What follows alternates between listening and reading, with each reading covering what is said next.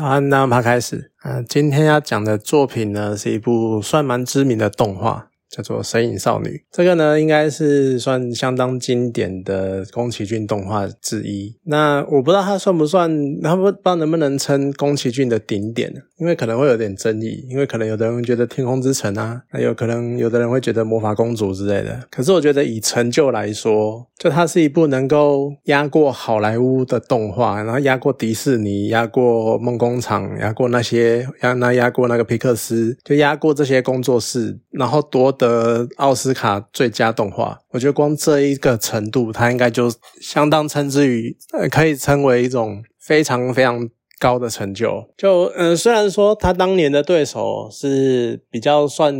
比较强劲的对手啦，应该说是《星际宝贝》跟《冰原历险记》。我是没看过《星际宝贝》啦，不过当年的印象好像也是有点普通，就没有什么特别的印象。虽然说史迪奇是真的蛮红的，那《冰原历险记》算好看，可是我觉得好像也没有到这么强。因为这个 IP 虽然说拍了四个呃拍了四集，只是又好像觉得还好，所以我觉得这两部作品都不是他们的工作室或他们的团队。所教出来的，所能教出来最强的作品，所以我觉得当年可能也多多少少有点运气的成分在。可是我觉得，毕竟得奖就是得奖了，那就是实力。就宫崎骏真的做到了一些事情，他相当。成功的将他的理念，还有一些所谓的日本文化推广出去。那另外一方面，有的人会说，就像我刚刚讲的，宫崎骏很很好看的是那个魔法公主，只是我还没看啊，就我想找时间再来看。好，那回到神隐少女，其实它是二零零一年的动画。就所以已经是二十年前的事情了，而且那个时候我租来看，我是租来在家看的。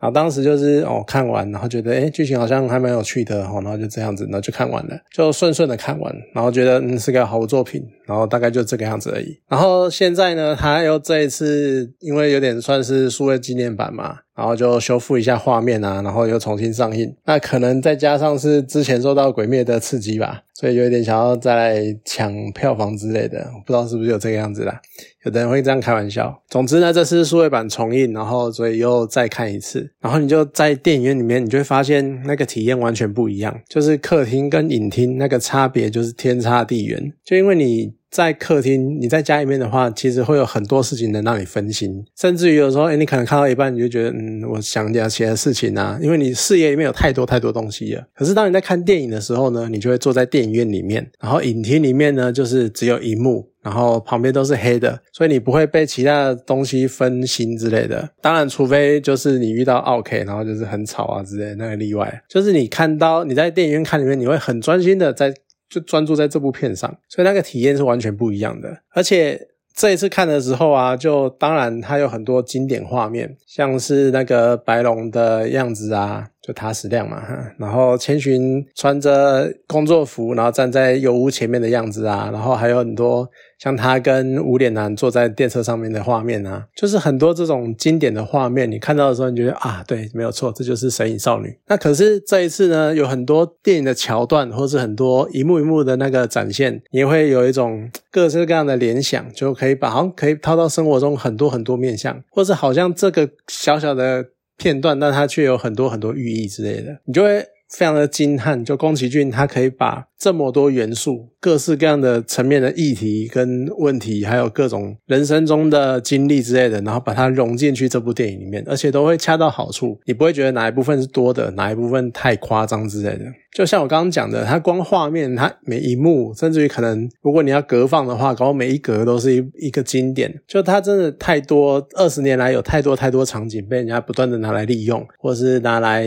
就是做梗图啊，或是用各式各样的方式在流传，所以。他而且每一个每一幅图，虽然说它是那种动画，可是它真的画的非常的精细，它画的非常的仔细，而且很多很多小细节，所以你就可以看得出来，感觉得出来，就是那个画面每一幕里面，你都好像好像这个地方这个东西摆在这里，是不是有它的意思？然后它的那个。或这个东这边出现这个东西是不是一种彩蛋之类的？你都会这样好奇。只是我对日本的传统文化或者是现代文化可能不够熟，所以我没有办法一一的讲说，搞不好这个东西出在哪里是什么样的意义之类的。因为它就是一个温泉乡，然后就是一个祭神，所以说一定会有祭典之类的感觉，然后它会有各式各样的，譬如说街道之类的，所以很多很多日本文化的元素包含在里面。只是我没有办法，因为我不够熟，所以我没办法去完全的表达出、呈现出它的那个意涵在里面。可是我觉得宫崎骏厉害的地方就是，它只是一个画面打出来，它就可以呈现出啊，这就是日本的该有的样子，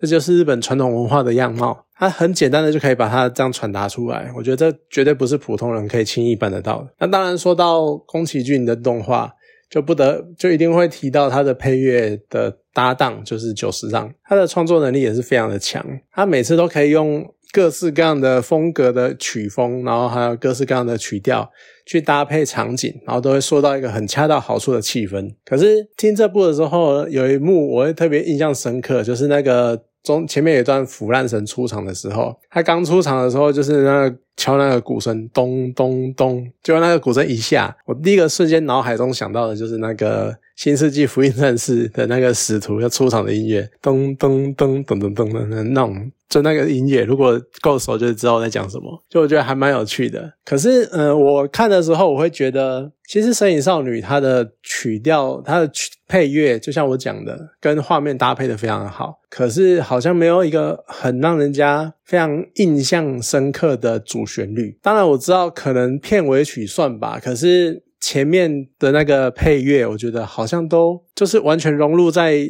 剧情里面的，但是你不会特别深刻的去记住某一段之类的。我会这样讲，是因为至少在我印象中，宫崎骏其他的动画就有很知名的配乐，像是《天空之城》的，就你也可以有很用。讲到《天空之城》，你就会脑海中浮现出一段主旋律。然后讲到《风之谷》呢，我也会。浮现出他走在金色草原时候的那个样子的那一个配乐，就是讲到某一部，我可能就会可以想到某一个很就脑中就会出现一段旋律。只是《神隐少女》没有这个状况，可是我觉得虽然没有，但是她真的啊，再强调一次，她跟剧情真的非常的搭配，非常的贴合，所以其实我觉得这也是很厉害的地方。那讲到剧情呢，就是千寻她其实一开始就是一个很爱闹脾气啊，就那种被迫搬家啊，然后所以脸很臭啊那种感觉，就小屁孩，然后什么话都爱讲不讲啊，然后就是畏畏缩缩，有点怕事啊之类的。然后可是她在父母被软禁之后。他就要突然发现，哎，没有靠山了，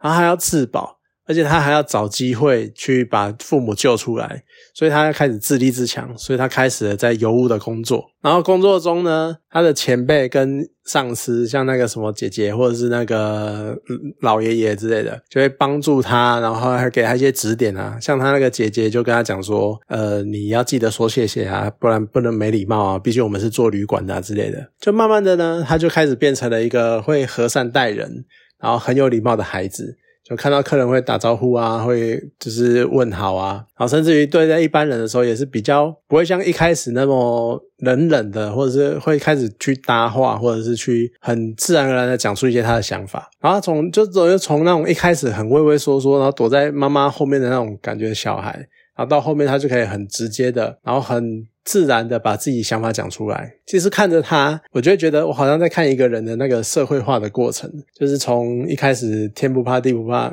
呃，应该说一开始一个好像很幼稚的小孩，然后慢慢成长为一个大人的那种感觉。而且《神隐少女》一个很知名的概念就是。他在里面呢，都一定要工作。像白龙一开始就告告诉你，他一定要工作，你不工作，你就会在这个世界消失。所以你要工作，你才能够在这个世界生存。那这个概念呢，可能也多少就是可能因为日本人嘛，就是那种比较务实啊，比较努力工作之类的，或者比较强调工作这件事情。可是另外一方面呢，你会觉得说，这好像有点像是亚洲的那种社畜文化，就大家拼命的工作，拼命的工作，然后一直。就以工作至上那种感觉，就好像有这么一点一点反反应的那种感觉。那当然，整个《神隐少女》其实我有点不太懂。如果有人或者你喜欢那个无脸男的话，你可以跟我讲一下。就我真的不太懂为什么无脸男的人气这么高，就我也觉得蛮奇妙的。可是它在剧情呢，它的它的存在就好像一个镜子，它照出了各种人性的贪婪面，像是大大小小的员工在大白天的时候，趁着汤婆婆不在，然后大家为了说感觉好像无脸男出手非常的大方，所以他们就想要各种阿谀奉承啊。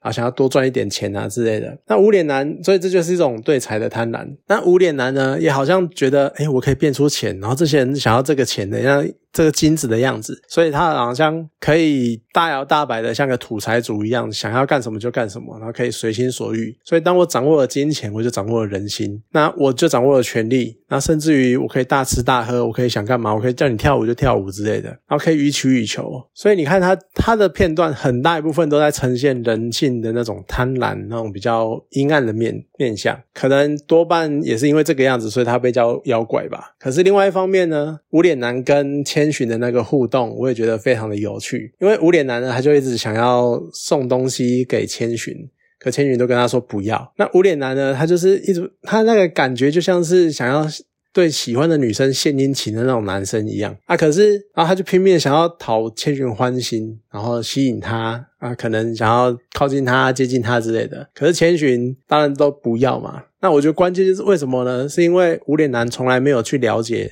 千寻到底想要什么？就物联男就只是觉得说，好像这个东西你会喜欢，他就塞给你。可他其实他并不知道千寻真正的喜好是什么，他并不知道真千寻真正需要或想要的东西是什么，所以他就很像那种很腼腆、很不知道怎么跟女生交谈交往的男生，然后只会一味的觉得说，哦。我觉得这个东西好像很值得送你，我就送你了。但是我从来没有去想过这个东西适不适合对方，适不适合女生，就一点那种感觉。所以如果在今天，我们大概就会开看到，就是千寻他可能匿名投稿，然后把无脸男的行为丢到什么直男行为研究社之类的，就有点像是那个样子。就哦，他今天又来了，好烦哦，他送我东东西，我又不要这样子，所以觉得还蛮有趣的。而且你再仔细这有趣的背面，你再想一下，无脸男他后面他引诱人之后。他会做什么事情？他把它吃下去，然后占为己有。你把这件事情想到男女之间的话，你就会觉得好像很恐怖，所以觉得有点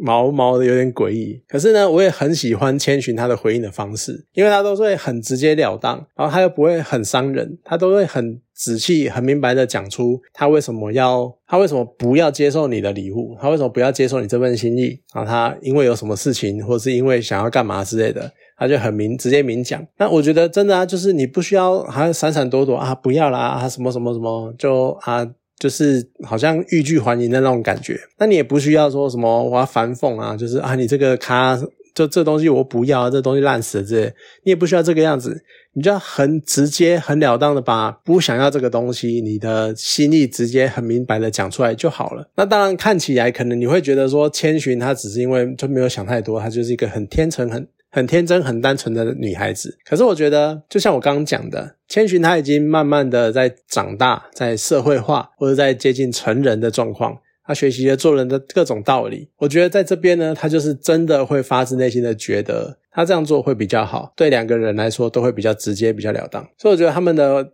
这个互动，我觉得看看，就是真的是蛮有趣的。而且我觉得整部《神隐少女》还有一个很厉害的地方，就是整部动画它前面它没有特别的在讲什么情感面啊，或者是各式各样的，或者是没有很多，比如说很多一点一滴很感人的话语，然后慢慢的累积累积堆叠，它没有这种感觉上没有这种场景，没有什么很刻意的埋梗之类的。那当然，它还是有长，还是有。讲一些事情，像是他一开始就讲到白龙跟千寻说你要记好你的名字，然后白龙忘记自己的名字。那既然你这样讲，你到最后要有一个好结局的话，当然就是白龙会找到自己的名字嘛。所以你也会猜得出来有这件事情发生。可是呢，当到最后面白龙在的千寻他要回到油屋的时候呢，这个时候呼应了前面汤婆婆讲的一段话。那也是很多人很喜欢拿来引用的一句话，就是钱婆婆讲过，就是曾经发生过的事情，你不可能忘记，你只是想不起来而已。就果然路途上呢，他想起了呃千寻想起了以前跟白龙相遇的经过，然后把他的名字告诉那把那个名字告诉白龙，